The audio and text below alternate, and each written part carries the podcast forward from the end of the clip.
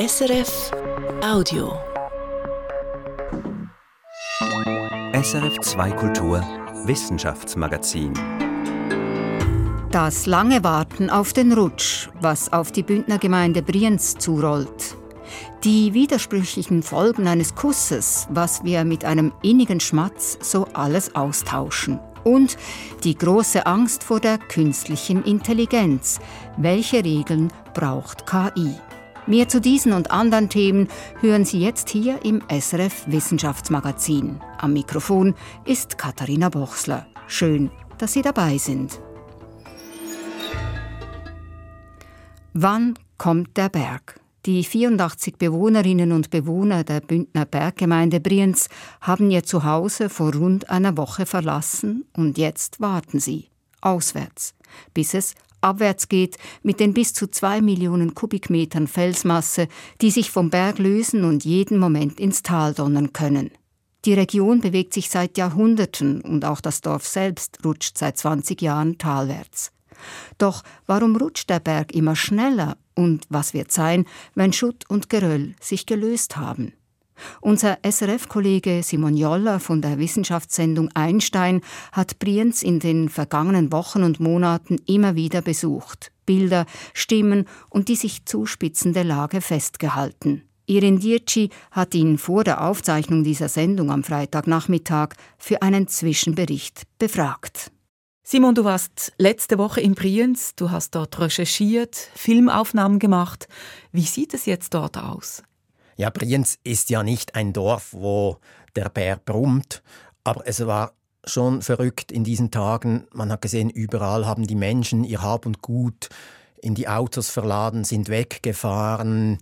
Lieferwagen sind gekommen, haben Möbel abgeholt, obwohl man das eigentlich gar nicht muss. Es ist nur eine vorübergehende Evakuierung. Und dann war es einfach ruhig und alles, was man hörte, war ab und zu der Berg, der rumpelte, Steine, die runterkamen und ihre Staubwolken hinterließen. Zwei Millionen Kubikmeter Stein und Geröll sind in Bewegung. Erklär uns, was hat diesen Berg überhaupt ins Rutschen gebracht? Also diese zwei Millionen Kubikmeter, das ist ja so ein eigentlich ein kleiner Rutsch auf dem großen Rutsch. Grundsätzlich ist Brienz ein mindestens 10.000 Jahre alter Rutsch. Als vor 10.000 Jahren die letzte Eiszeit zu Ende ging, haben sich die Gletscher zurückgezogen. Die waren bis über Brienz, äh, fast 1000 Meter über Brienz lagen diese Gletscher noch. Die sind dann weggeschmolzen. Brienz gab es damals natürlich noch nicht. Und dann ist dieser Berg, weil diese stützende Kraft des Gletschers gefehlt hat, hat er begonnen zu rutschen. Das hat sich jetzt stark beschleunigt in den letzten 10, 20 Jahren. Spielt da auch der Klimawandel eine Rolle? Es ist die Mehrheit der Forschenden, die sagt, Nein, weil es eben ein so alter Prozess ist. Es gibt aber auch die Stimmen, die sagen, diese wahnsinnige Beschleunigung, die fällt eigentlich zusammen auch mit Jahren, wo es sehr starke Niederschläge gegeben hat, viel Schnee gelegen ist, heißt viel Schmelzwasser. Aber die Grundbewegung, das ist naturgegeben. Die Alpenfaltung, die ist eigentlich immer noch im Gange. Es gibt Erosion, das ist ein ganz natürlicher Prozess, wo der Klimawandel vielleicht noch so den letzten Zwick gegeben hat, dass es jetzt so weit kommt. Aber kein Konsens dazu. Kein Konsens in Brienz. Äh, an anderen Orten in den Alpen sieht das wahrscheinlich anders aus. Da hat wahrscheinlich der Klimawandel schon eine stärkere Rolle, nehme ich an. Das ist unbestritten. Besonders an Orten, wo es Permafrostböden gibt, das ist in Brienz nicht der Fall, das ist viel weiter oben der Permafrost, und wo sich die Gletscher zurückziehen. Wenn dieser Permafrost auftaut, werden die Hänge locker. Wenn sich die Gletscher zurückziehen, fehlt dieser Gegendruck wie vor 10.000 Jahren in Brienz und ganze Gebirge können in Bewegung geraten. Fachleute reden zum Teil von dramatischen Veränderungen weil halt einfach jetzt viel mehr in Bewegung ist als noch vor 20, 30 Jahren. Kehren wir zurück zu Brienz auf 1144 Meter Höhe. Dort gibt es keinen Permafrost. Was ist dort der Treiber dieses Naturereignisses? Also einerseits ist es natürlich dieser langfristige, vieltausendjährige Prozess. Aber die Rutschung des Dorfes, das weiß man unterdessen, da ist Wasser der Treiber. Und zwar Regenwasser, Schmelzwasser, das genau auf diesem Rutsch versickert. Wenn es viel regnet, wenn viel Schnee schmilzt auf dem Rutsch, dann bewegt sich der schneller. Oder man muss sagen sogar, dann hat sich dieser schneller bewegt, weil man jetzt mit einem Entwässerungsstollen versucht, das Wasser aus dem Boden zu holen und so den sogenannten Bergwasserdruck, der macht, dass das Dorf wie ein Luftkissen aufschwimmt auf diesem Wasserdruck. Den will man jetzt reduzieren und das hat bereits funktioniert. Das Dorf rutscht nicht mehr so schnell, etwa noch halb so schnell, knapp einen Meter rutscht jetzt pro Jahr im Gegensatz zu früher, wo man diesen Entwässerungsstollen noch nicht hatte.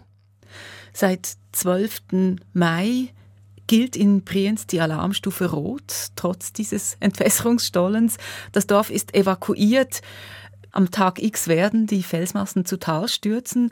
Wie geht es eigentlich weiter nach dem Ereignis? Macht ein Entwässerungsstollen, wie du es vorhin beschrieben hast, überhaupt noch Sinn? Das hängt natürlich jetzt sehr davon ab, wie dieser Berg runterkommt. Kommt er so, wie es die höchste Wahrscheinlichkeit ist, nur in einzelnen Felsstürzen runter, dann werden diese Felsblöcke nicht einmal das Dorf erreichen oder maximal die obersten Häuser. Im schlimmsten Fall brechen alle zwei Millionen Kubikmeter aufs Mal als Bergsturz ab. Das gibt dann Geschwindigkeiten bis 200 Stundenkilometer und das wäre verheerend. Das würde wahrscheinlich das ganze Dorf auslöschen und bis hinunter ins Tal Folgen haben für die RHB-Linie unten, für die Passstraße, sogar den Fluss unten im Tal aufstauen. Aber da gehen die Experten davon aus, dass die Wahrscheinlichkeit sehr, sehr klein ist. Wenn jetzt also der wahrscheinlichste Fall eintrifft, dass diese Insel in Einzelteilen abbrechen wird, dann können die Bewohner irgendeinmal wieder zurückkehren dann ist natürlich dieser Entwässerungsstollen für sie wieder die sicher mittelfristige Lebensversicherung, dass ihr Dorf noch bewohnbar bleibt, dass sich dieser Rutsch beruhigt, dass sich die Schäden nicht mehr vergrößern und sie deswegen nicht Angst haben müssen, dass sie ihr Dorf verlassen müssen. Hm, dann hoffen wir das Beste für die Bewohnerinnen und Bewohner von Brienz. Portioniert oder en bloc, was in den kommenden Tagen auf die Bündner Gemeinde Brienz zukommt. Irin Dirci im Gespräch mit Einstein-Redaktor Simon Joller. Und jetzt ist es Zeit für die Meldungen heute mit Remo Vitelli. Sag Remo, was ist dir in der Masse an Studienpublikationen und Wissenschaftsnews der vergangenen Woche denn so besonders aufgefallen? Zuerst geht es um parasitäre Würmer. Die sind nämlich ein größeres Problem, als man vielleicht meinen könnte. Vor allem in ländlichen, ärmeren Gegenden, zum Beispiel in Afrika, leiden sehr viele Menschen an Wurminfektionen. Mehr als 1,5 Milliarden Menschen sind mit Peitschen, Spul- oder Hakenwürmern infiziert. Das hat zum Teil schwere gesundheitliche Folgen für die Menschen. Und Medikamente dagegen sind relativ rar. Doch nun gibt es Hoffnung. Und woher kommt oder rührt diese Hoffnung? Ein Entwurmungsmittel für Hunde und Katzen ist offensichtlich auch beim Menschen wirksam. Es ist seit Jahrzehnten das erste vielversprechende Medikament gegen Würmer bei Menschen. Das haben Forschende am Schweizerischen Tropen- und Public Health Institut mit einer neuen Studie herausgefunden. Ein Medikament, das eigentlich für Hunde und Katzen gedacht ist, jetzt auch am Menschen anzuwenden, das ist schon etwas seltsam, oder? Ja, und das hat auch seinen Grund, es ist geradezu perfid. Weil die Wurminfektionen eben in ärmeren Weltgegenden verbreitet sind, lohnt es sich für Pharmafirmen nicht groß, an solchen Medikamenten für Menschen zu forschen. Für die Haustiere in reicheren Ländern aber lohnt es sich, Medikamente zu entwickeln. Man hat also gegen Würmer in Tieren mehr in der Hand als gegen Würmer im Menschen, einfach weil mehr Geld für die Forschung da ist. Aber es gab ja bisher auch schon Mittel, die extra für den Menschen entwickelt wurden. Die wirken nicht mehr? Doch schon, aber es sind nicht viele Medikamente. Die Weltgesundheitsorganisation empfiehlt bei Wurminfektionen bisher die Medikamente Albendazol und Mebendazol. Aber zum Beispiel gegen den Peitschenwurm ist diese Therapie laut der neuen Studie nur bei 17 Prozent der Patienten wirksam. Außerdem wurden die Erreger in den letzten Jahren mehr und mehr resistent gegen diese Medikamente. Es ist das gleiche Problem wie bei den Antibiotika. es braucht andere, neue Medikamente. Und da kommt nun eben ein Medikament zum Zug, das du und ich bisher unseren Büsis verabreicht haben. Ja, das Medikament Emodepsid hat alle an der Studie beteiligten Personen vom Peitschenwurm befreit. Und es wirkt auch gegen Spul- und Hakenwürmer. Allerdings, noch ist das Medikament nicht für Menschen zugelassen. Es braucht weitere klinische Studien und das dürfte noch weitere fünf Jahre dauern, mindestens. Und dann hast du, Remo, uns noch einen kleinen Kerl mitgebracht, zumindest in einer Audiodatei.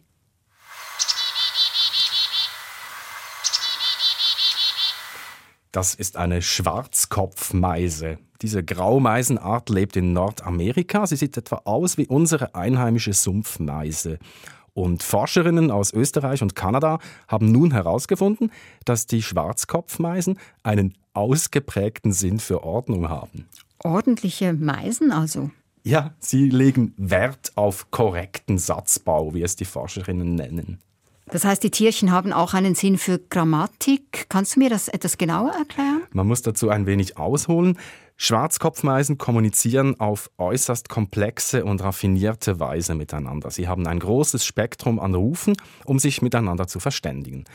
Einer ihrer meistverwendeten Rufe besteht aus vier Tönen. Und die müssen immer in der richtigen Reihenfolge gesungen werden. Also auf Ton A folgt Ton B, es folgt Ton C und dann D zum Schluss. Es können auch mal Töne ausgelassen oder wiederholt werden. Dadurch ergeben sich mehrere hundert mögliche Kombinationen, aber die grundsätzliche Reihenfolge, die muss stimmen für die Meisen. Und was ist, wenn die Reihenfolge verletzt wird? Wird dann so ein falsch singender Vogel nicht verstanden? Vielleicht doch, aber auf jeden Fall stört es die Vögel. Also da möchte ich natürlich schon wissen, wie die Forscherinnen das denn herausgefunden haben, dass das die Vögel stört. Sie haben 20 wilde Schwarzkopfmeisen eingefangen und mit ihnen Verhaltensexperimente durchgeführt. So haben sie den Vögeln drei verschiedene Stängeli zum Draufsitzen gebaut. Ein Stängeli mit einem Lautsprecher, der korrekte Rufe abspielte, eines mit Rufen mit einer falschen Reihenfolge, also falschem Satzbau, und ein Stängeli ganz ohne Töne. Und siehe da, die Vögel haben sich vorzugsweise auf jenes Stängeli gesetzt, wo die korrekten Rufe tönten. Für die Forscherinnen beweist das, dass die Vögel tatsächlich Kategorien für richtige und falsche Notenfolgen haben.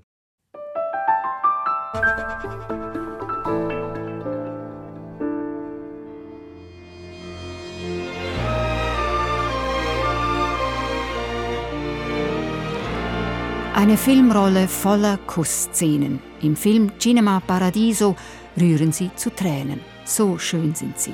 Innig und zart, heftig und wild, sanft oder leidenschaftlich. Küsse haben viele Qualitäten und den ersten, den vergessen wir selten.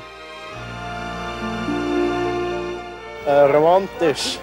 Das war einfach spannend. Ich kann mir nicht vorstellen, dass das wirklich so viel Gefühl auslöst. Also es war noch 30 Mal gigantischer. Ja, auch gigantische Küsse gibt's.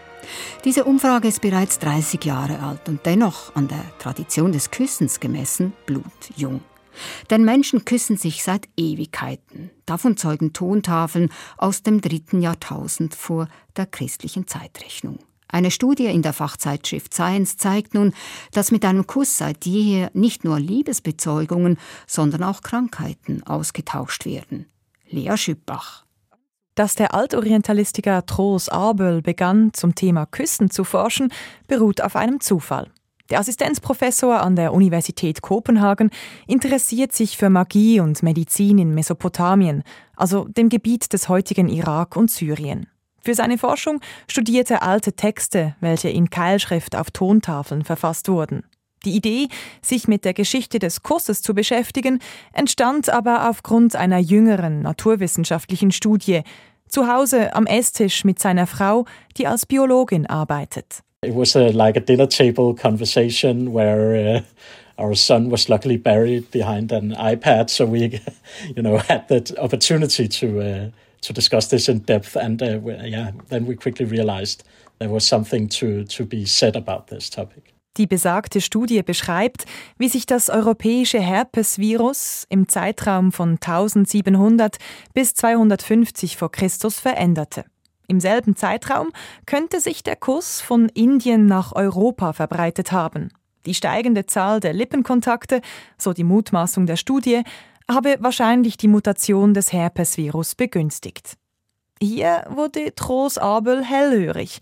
Stimmte diese Darstellung wirklich? I knew already there that we had sources that were older in, in ancient Mesopotamia because I knew I had read some of them that were at least a couple of uh, centuries older. Er wusste aus seinen mesopotamischen Quellen von Küssen, die deutlich älter waren. So kam es, dass er und seine Frau Sophie Rasmussen einen gemeinsamen Artikel zum Thema verfassten. Trolls Abel verweist darin auf mythologische Beschreibungen, die Küssen der Götter erwähnen. There are descriptions that, for example, the gods uh, multiplied by uh, having intercourse and they also kissed. Diese Tontafel ist etwa viereinhalbtausend Jahre alt und zeigt, der erotische Kuss ist tausend Jahre älter als gemeinhin angenommen. Das Küssen scheint in Mesopotamien weit verbreitet gewesen zu sein, nicht nur unter Göttern. It was perhaps preferably kept uh, within marriage frames, but the fact is that as soon as you have these social norms, it also indicates that people you, need, you needed to establish them because people did it, right? Eigentlich war Küssen nur zu Hause und innerhalb der Ehe erlaubt. Trotzdem wurde wahrscheinlich überall in Mesopotamien geknutscht, Sonst wäre es wohl nicht nötig gewesen, diese Regeln aufzuschreiben, meint Trolls Abel. Neben dem erotischen Kuss stieß er auch auf Belege für freundschaftliche oder familiäre Küsse. Und er entdeckte zahlreiche Inschriften, in denen der Kuss eine Unterwerfungsgeste darstellt. Zum Beispiel das Küssen der Füße eines Herrschers. Der Altorientalistiker suchte auch nach Hinweisen für Krankheiten, die via Lippen übertragen wurden etwa für HSV1, also Fieberbläschen. Keine einfache Aufgabe, da es diese Bezeichnungen damals noch nicht gab. Deshalb musste er sich auf den Beschrieb der Symptome verlassen und stieß so auf eine Krankheit namens Buschano. It's always difficult with ancient disease concepts because obviously they don't correlate one to one with modern diseases. But one of these diseases, called, for example, Bushano, might have incorporated also HSV1. Diese Krankheit verursachte nämlich unter anderem Bläschen um den Mund, ein typisches Symptom von Lippenherpes. Dass diese Bläschen auch durch Küsse übertragen werden, war den Menschen in Mesopotamien aber wahrscheinlich nicht bewusst. They attributed the diseases to, to gods or demons, for example. So it's a, it, it's a completely different framework of how these diseases would have uh, originated, what caused them, for example. Krankheit galt damals als Strafe eines Gottes oder Dämons. Das erotische Küssen, wie wir es bis heute kennen, sei sehr wahrscheinlich nicht an einem Ursprungsort entstanden, sondern in mehreren Kulturen auf der ganzen Welt, sagt Trolls Abel. Das belege ihr Artikel mit Material aus Mesopotamien. Und ihre Arbeit zeige auch, wie gewinnbringend es sei, sich über die Grenzen der eigenen Disziplin hinwegzusetzen und etwa biologische Ansätze mit Wissen aus Keilschrifttexten zu kombinieren. Trolls Abel hat der gemeinsame Artikel mit seiner Frau Sophie Rasmussen aber auch ganz persönlich bereichert. We've both worked uh, with doing research for a number of years, and it's been so nice to finally be able to co-write something and uh, and actually work together. It's been a very pleasant process. Ein Thema zu haben, bei dem sie sich für einmal auch wissenschaftlich ergänzten, sei eine schöne Arbeit gewesen, die sie beide sehr genossen hätten. Ein gemeinsames Forschungsprojekt macht ein Paar offensichtlich manchmal genauso glücklich wie ein inniger Kuss. Lea Schüppach hat berichtet. Die künstliche Intelligenz ChatGPT spricht und schreibt, als wäre sie ein Mensch. Als das Dialogsystem im letzten November veröffentlicht wurde, hat es dagegen vielen Menschen fast die Sprache verschlagen. Das Sprachmodell ermöglicht es unseren Computern Antworten auf fast jede erdenkliche Frage zu liefern, ohne dass deren nichtmenschlicher Ursprung offensichtlich würde. Das fasziniert und ängstigt. Was wird, wenn wir künstliche und echte Bilder, künstliche und echte Texte nicht mehr voneinander unterscheiden können? Was, wenn uns die künstliche Intelligenz dereinst überrunden sollte und sich selbstständig macht? Das beschäftigt selbst den Schöpfer von ChatGPT so fest, dass er den US-Kongress um Regeln für künstliche Intelligenz bittet. Und nun fordern zwei Professoren aus den USA in einem Kommentar in der Fachzeitschrift Nature ein neues, zwischenstaatliches Gremium, um die künstliche Intelligenz zu überwachen und zu begleiten. Mein Kollege Christian von Burg hat mit verschiedenen Experten darüber gesprochen. Christian, die beiden Professoren schreiben, KI stelle uns vor ähnliche Herausforderungen wie der Klimawandel. Das ist doch ein kühner Vergleich. Ist er übertrieben? Nun, die künstliche Intelligenz ist zumindest ein Thema, das ebenfalls die ganze Welt betrifft. KI wird in den nächsten Jahren vieles über den Haufen werfen, so wie das Internet unsere Welt die letzten zwei Jahrzehnte stark verändert hat. Deshalb fordern Joseph Beck Coleman äh, von der Columbia University in New York und Karl Bergstrom von der University of Washington in Seattle jetzt eben ein Gremium wie den Weltklimarat IPCC, wo die Wissenschaftler aus allen Ländern die nötigen Informationen zusammentragen, damit man dann möglichst evidenzbasiert, so die Idee, politische Entscheidungen zur Regulierung der KI treffen könnte. Aber eben der Klimawandel ist insgesamt wohl doch schon ein ganz anderes Kaliber, denke ich mal, als die Herausforderungen, die mit der künstlichen Intelligenz auf uns zukommen. Ja, also ich persönlich sehe das auch so, ja. Aber letztlich lässt sich diese Frage erst später richtig beantworten, weil wir nur schwer abschätzen können, was mit der künstlichen Intelligenz alles auf uns zukommt. Bisher funktionierten unsere Computerprogramme mit festen Codes äh, oder Algorithmen. Neu mit KI verhalten sich unsere Computer ähnlich wie auch unser Hirn funktioniert.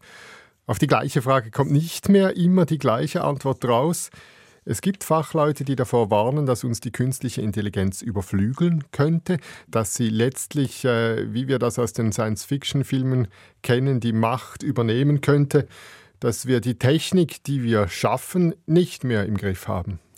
Eine ganze Reihe von Wissenschaftlerinnen und Wissenschaftlern hat ja im März sogar gefordert, man solle jetzt erstmal ein sechsmonatiges Moratorium verhängen. Ja, das hat mich ehrlich gesagt erstaunt. Denn die ganze KI ist ja nicht nur eine potenzielle Gefahr, sie ist auch eine große Chance, auch wirtschaftlich. Und ich kann mir nicht vorstellen, wie die Entwickler großer IT-Firmen oder auch Unternehmer wie Elon Musk, der das ja auch gefordert hat, dass die äh, jetzt tatsächlich einfach sechs Monate Pause einlegen würden. Denn jetzt äh, ist ja gerade der große Run äh, im Gange und jeder will eigentlich der Schnellste sein. Die Fachleute, mit denen ich gesprochen habe, die hegen da ähnliche Zweifel. Philipp Hacker zum Beispiel, er ist Professor für Recht und Ethik der digitalen Gesellschaft an der Europa-Universität in Frankfurt an der Oder. Er forscht zur Regulierung der künstlichen Intelligenz und er sagt zum Moratorium, Davon halte ich ehrlich gesagt relativ wenig. Man muss sagen, die KI, die ist jetzt in der Welt, die Zeit lässt sich nicht zurückdrehen, die Boxe der Pandora ist geöffnet. Okay, und was sagt Philipp Packer denn nun zum Vorschlag, einen Welt-KI-Rat zu begründen? Er sagt, äh, genau gleich übrigens wie die anderen Experten, mit denen ich gesprochen habe, grundsätzlich wäre es gut, wenn man weltweit zusammenspannen würde, aber die Technologie der künstlichen Intelligenz, die entwickelt sich derart rasant, dass Studien zum Thema nach wenigen Wochen oder Monaten bereits wieder überholt seien. Gerade im Bereich KI, wo die Dinge so schnell gehen, würde ich sagen, da brauchen wir eigentlich mehr Action, weniger Texte. Sprich, man brauche nicht noch mehr Untersuchungen zum Thema, es brauche jetzt gescheite Regulierungen von staatlicher Seite. Ich nehme jetzt mal an, dass da alle Staaten auch je wieder was anderes planen. Ja, das ist natürlich so. Bei uns in der Schweiz etwa ließ der Bundesrat kürzlich erst verlauten, er sehe vorerst gar keinen Handlungsbedarf und beobachte einfach mal die Lage. Ein US-Gesetzesentwurf sieht vor, eine KI-Taskforce zu bilden. Und wohl am weitesten fortgeschritten ist die Gesetzgebung in der EU. Gerade letzte Woche wurde der Entwurf zu einem KI-Gesetz an dem bereits seit zwei Jahren gearbeitet wird, weiter finalisiert. Die Gesamtabstimmung, die findet wohl schon im nächsten Monat statt. Und ich denke, auch die Schweiz wird sich da eher früher als später anschließen müssen, nur schon aus wirtschaftlichen Gründen. Du sagst, die EU ist schon relativ weit. Wie will die EU denn die künstliche Intelligenz ganz konkret regulieren? Sie teilt die KI-Anwendungen in verschiedene Risikoklassen ein. Programme mit geringem Risiko, die werden kaum reguliert. Allzu riskante Systeme hingegen, die sollen ganz verboten werden. Systeme zum Beispiel, mit denen Staaten das Alltagsverhalten ihrer Bürger im Detail analysieren könnten. Und dann gibt es noch eine Klasse dazwischen, Anwendungen mit hohen Risiken, wenn ein Krankenhaus zum Beispiel KI einsetzt, damit automatisch die Behandlungsmethoden vorgeschlagen werden, da besteht natürlich die Gefahr, dass falsche Vorschläge gemacht werden oder dass bestimmte Bevölkerungsgruppen verschieden behandelt werden. In solchen Fällen müssen die Anbieter Auflagen erfüllen, um diese Risiken zu minimieren. Das klingt jetzt alles recht vernünftig, wenn man dir so zuhört. Da kriegt man den Eindruck, KI-Regulierung, das ist keine große Hexerei, aber ich denke, man kann vermutlich eine KI gut und schlecht nützen. Ja, es ist äh, wie immer, der Teufel liegt im Detail. Nehmen wir ChatGPT als Beispiel. Man kann dieses Sprachmodell anpassen für eine große Bandbreite spezifischer Aufgaben. Ich könnte es zum Beispiel benutzen, um für meine Firma ein Programm zu schreiben, damit in Bewerbungsverfahren bestimmte Leute aufgrund ihres Bewerbungsschreibens gleich rausgesiebt werden. Wenn jetzt auf einmal überproportional viele Frauen rausfallen oder viele ältere Menschen, dann stellt sich die Frage, ist jetzt mein Programm, also meine Anwendung schuld, oder muss schon ChatGPT so einen möglichen Missbrauch vorhersehen und vermeiden können? Solche scheinbaren Detailfragen seien entscheidend bei der Regulierung jetzt in der EU, sagt Philipp Hacker. Er forscht äh, nicht nur zur Regulierung der künstlichen Intelligenz, er berät die EU auch bei der Gesetzgebung. Die EU hat da tatsächlich eine Führungsrolle inne und das ist eigentlich auch gut so. Wir müssen nur sehen, dass das alte Diktum sich nicht noch weiter bewahrheitet. Die USA sind Weltmeister der KI und die EU ist Weltmeister der KI-Regulierung. Man dürfe es also nicht übertreiben äh, mit der Regulierung, denn nur so hätten auch kleinere und mittlere Unternehmen aus der EU oder der Schweiz eine Chance, im Bereich der künstlichen Intelligenz aufzuholen. Sonst überlasse man das Feld den ganz großen Tech-Firmen aus Amerika oder aus China. Die Geister, die wir riefen, künstliche Intelligenz, eine Herausforderung auf der Suche nach der Wahrheit. Christian Wumburg, vielen Dank.